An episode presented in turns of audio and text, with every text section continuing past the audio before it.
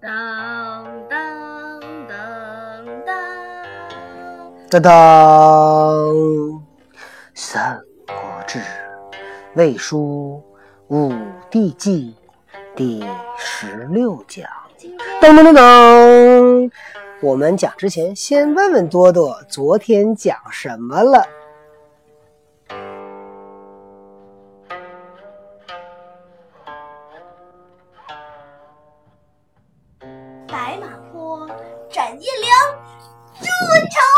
颜良是谁斩的？关羽文丑是谁斩的？不知道。嗯，不错。哎呀，昨天这个问题还存疑呢，还跟多多跟多爸俩人还谁也说不服谁呢。今天这事儿就弄明白了，为什么呢？因为今天听了赵玉平老师讲的一个故事里边，他也是说颜良是关羽斩的，对吧？文丑不知道。我记得我有一来，这个多多姐姐，您准备睡觉吧，咱们讲故事啊。好，八月，少连营烧前，一沙堆围屯，东西数十里。到了八月，袁绍的军队驻扎的营盘向前推进，那么东西有数十里，说明袁绍的军队人很多。公亦分营与相当，合战不利。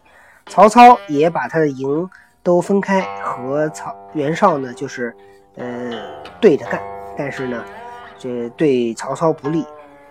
十工兵不满万，伤者十二三。说在那个时候呢，曹操的军队呢，嗯，不到一万人，死伤呢有百分之二十到三十。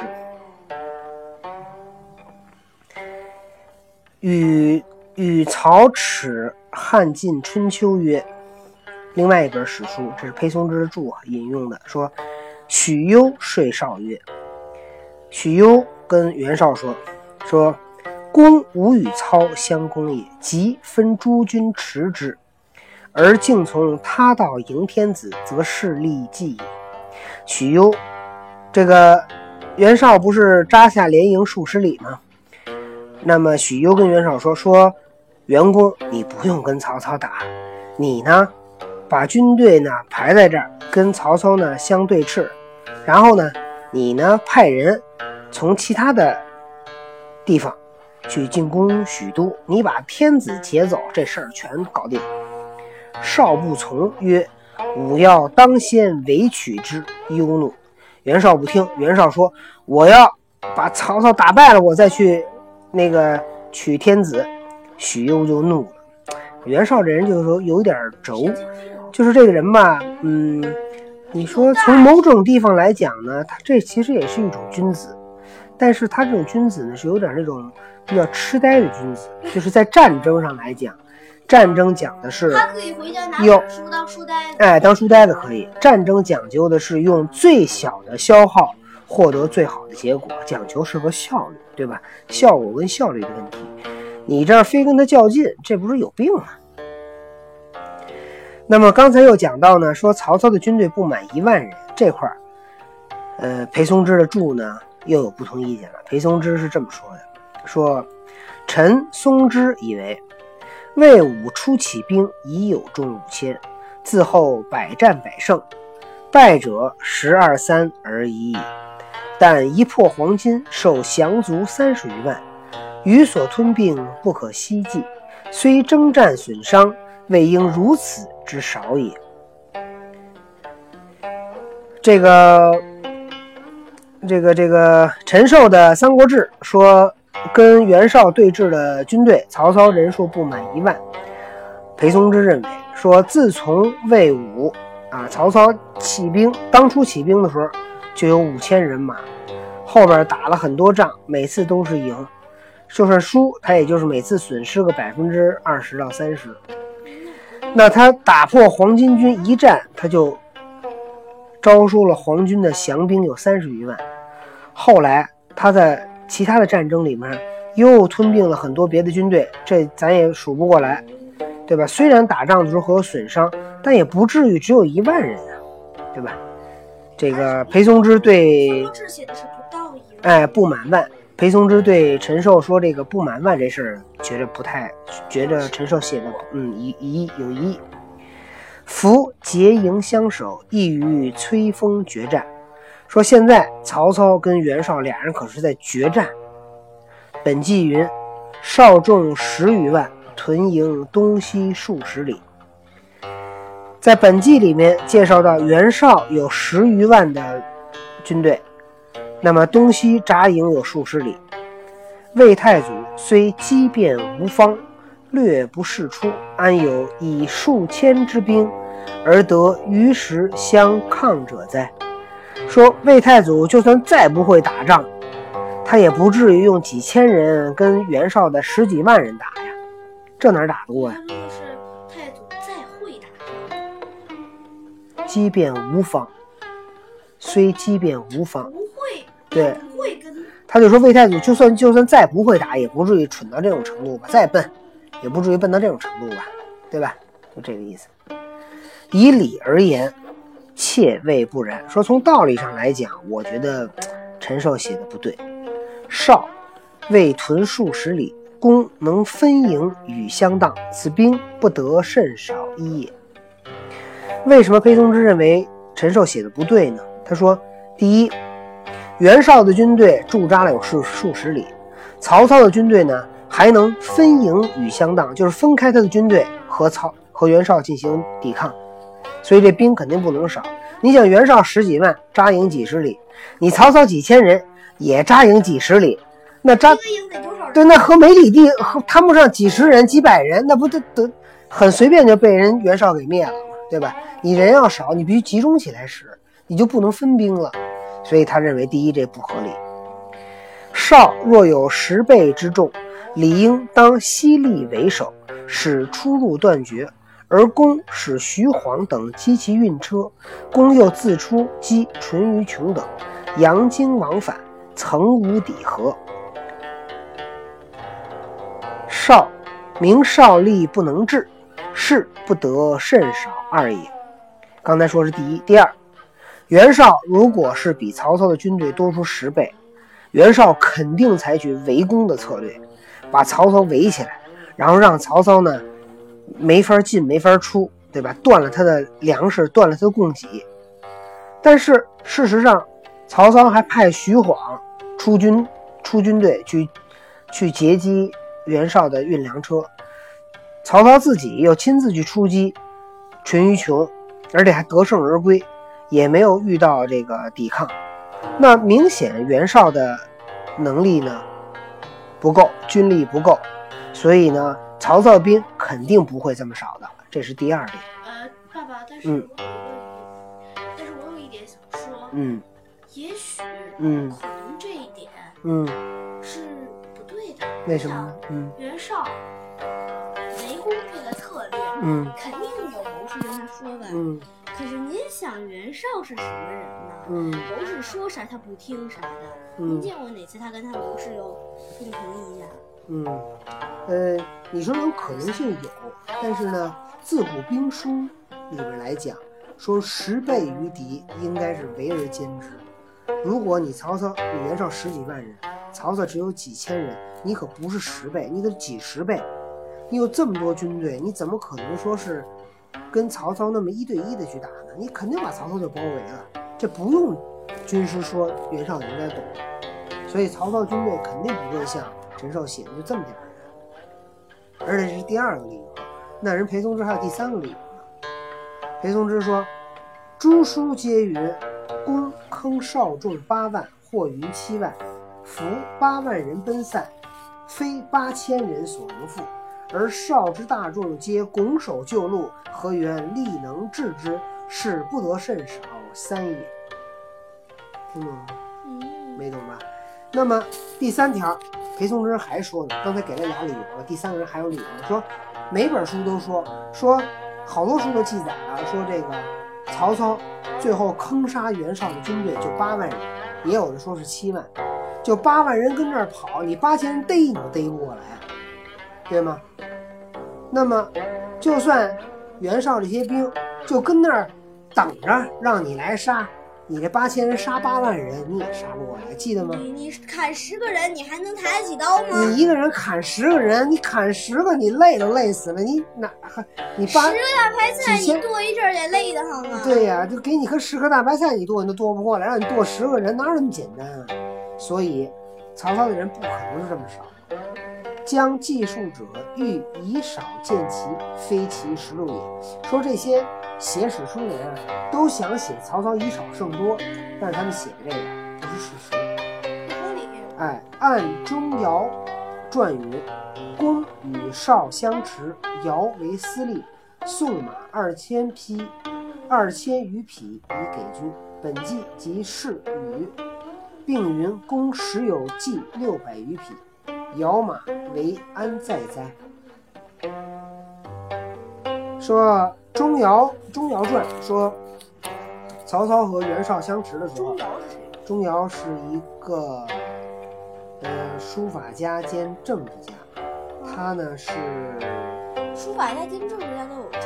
呃学术还没驻汉献帝东归有功，封东武平侯，后被曹操委以重任为司隶校尉。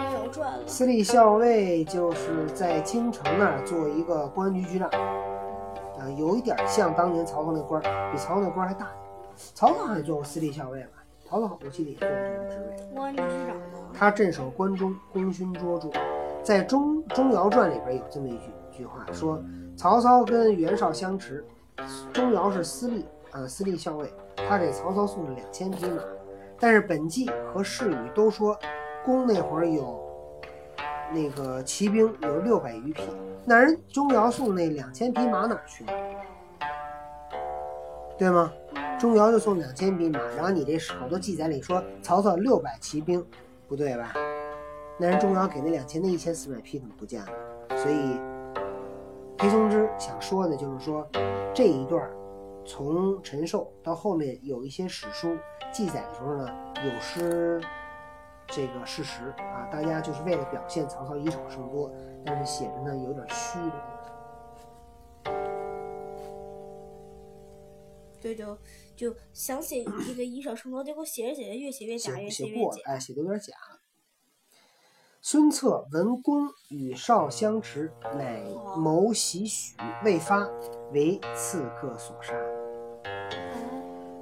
孙策听说曹操跟袁绍在官渡对峙，孙策就想说：“我这会儿啊去打一下许攸，我把那个天子劫走，大家都想劫天子，对吧？劫了天子，不就可以挟天子以令诸侯，或者是奉天子以伐不臣。对伐不臣？所以大家都想，你看刚才许攸劝袁绍也是去劫天子，孙策也想到这招，结果孙策还没等出手呢，为刺客所杀，被谁杀了呢？据《江表传》记载，许贡上表给汉帝说，孙策骁勇，应该召回京师，控制使用，免生后患。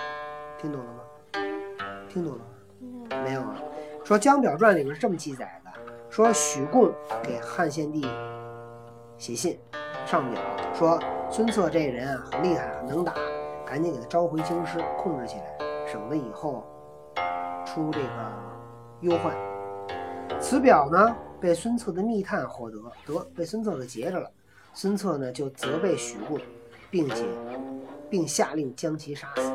许贡死后，其门客潜藏在民间，寻机为他报仇。这次终于得手。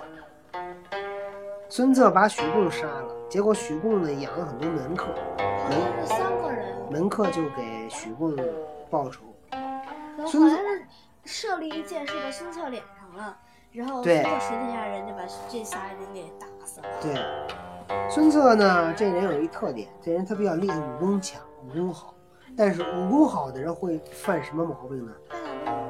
哎，对，得爱打猎的不是毛病，他喜欢一个人出去，不带卫兵，就自己说我骑着马出去打猎去了，对吧？您要是普通老百姓，你什么时候走都行。你是一个国家非常重要的一个将领或者是一个官员，你出去如果不带卫兵，如果你死了，对国家是很大的影响。但孙策呢，不不这么想，孙策认为说，我有本事，我不怕。你不怕别人怕，哎，还好有人跟着你，这个当时曹操跟袁绍正在对抗，听说孙策准备渡江北上，袭取许都，曹操的将士们都十分惊恐。曹操的谋士郭嘉却说：“孙策刚刚吞并了江东，所诛杀的都是些英雄豪杰，他是能让人笑死力之人。但孙策这个人轻率而不善于防备，虽然他拥有百万之众，却和他一个人来到中原没有什么两样。如果有刺客伏击，那他就不过是一人之敌罢了。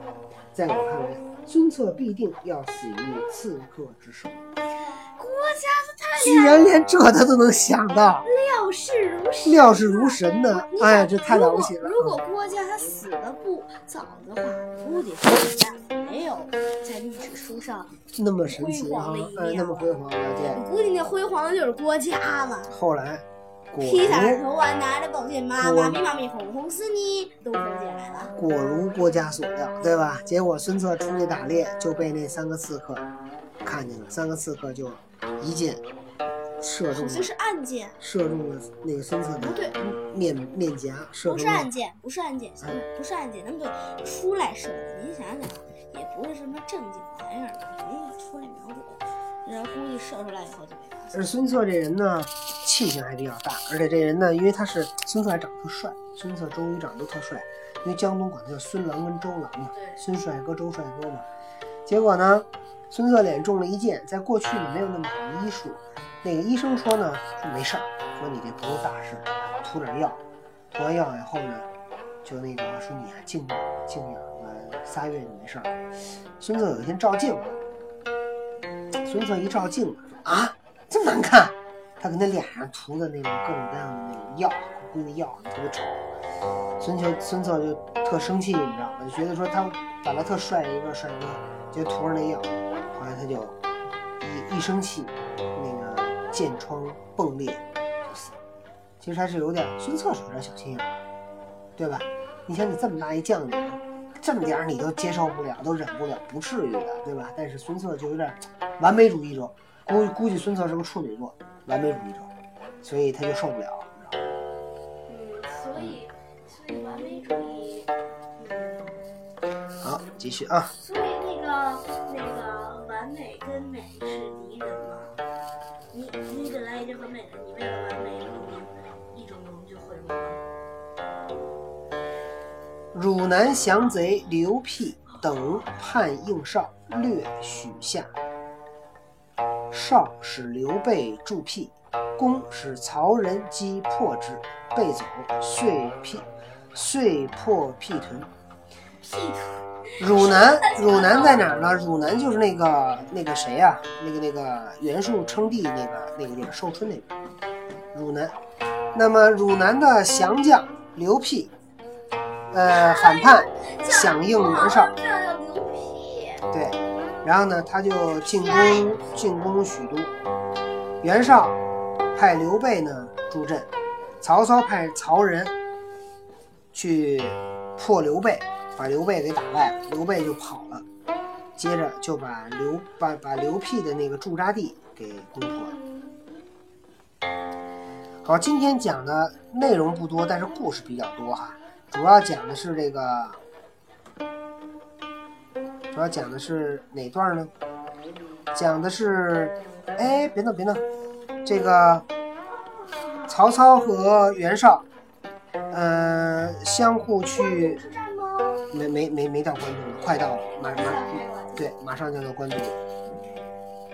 然后讲到这个曹操跟袁绍那个对峙啊，然后然后那个许攸出计给袁绍出计，袁绍还不听。哟，落了一段，我说这怎么觉得中间差一段？这得这得补上。对不起啊，刚才中间讲着讲着漏一段。刚才讲了这段讲说八月少连营烧前，一沙堆围城，东西数十里，攻亦分营与相当，合战不利。十攻兵不满万，伤者十二三。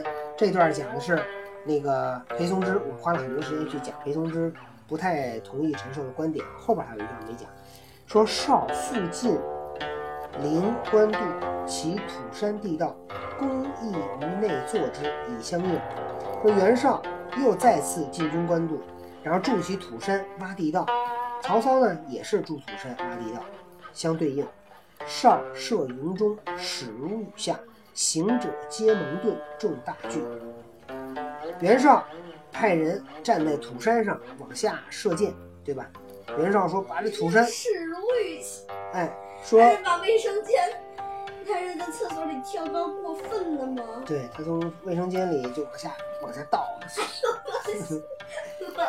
这个袁绍的往下射箭啊，这箭像下雨一样，始如雨下。哎，别说，行者皆蒙盾，曹操那些人都没办法呀，每个人出来都背一门板，或者藏在盾牌底下趴着呢，跟乌龟似的趴着呢，给大伙儿弄得都特害怕了。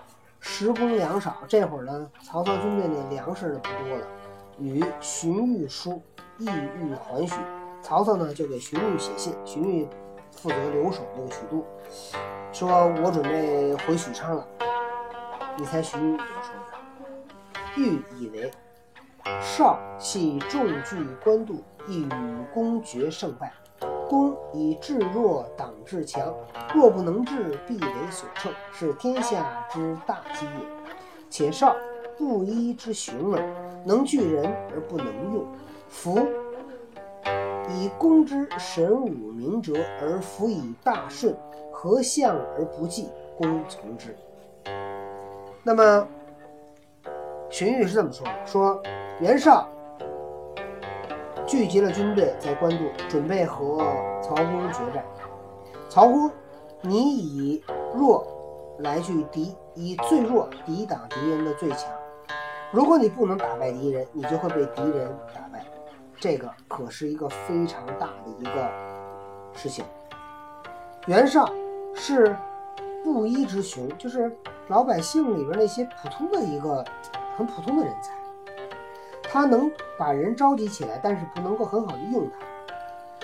宁公、曹公，你的神武明哲，再加上咱们是大顺，什么叫大顺呢？咱们是奉天子以伐不臣，所以咱们会无往而不胜，肯定能打败袁绍。说曹公，你跟那扛着，别回来。荀彧给曹操写这封信啊，最后公从之。曹操听了荀彧的话，荀彧给曹操写这封信，表明第一，荀彧这个人。他明事理，他有机断，他有计谋。第二，荀彧这个人非常忠诚，他敢向曹操这么写，因为如果曹操打不过袁绍，曹操回来就很有可能会责怪荀彧。荀彧要要曹操在那顶住，其实是承担了巨大的压力，所以荀彧是一个忠臣，是一个好人。好，那么讲到这儿，再往下才讲到孙策这个事就是就是孙策闻公与少相持，哎，乃谋袭许，未发，为刺客所杀。然后才是汝南降将刘辟等叛应少，略取下。少使刘备助辟，公使曹普曹仁击破之，备走，遂破辟屯。屁屯。对，好，那么官渡大战马上就要拉开序幕了，欲知后事如何，且听明天再讲。拜拜。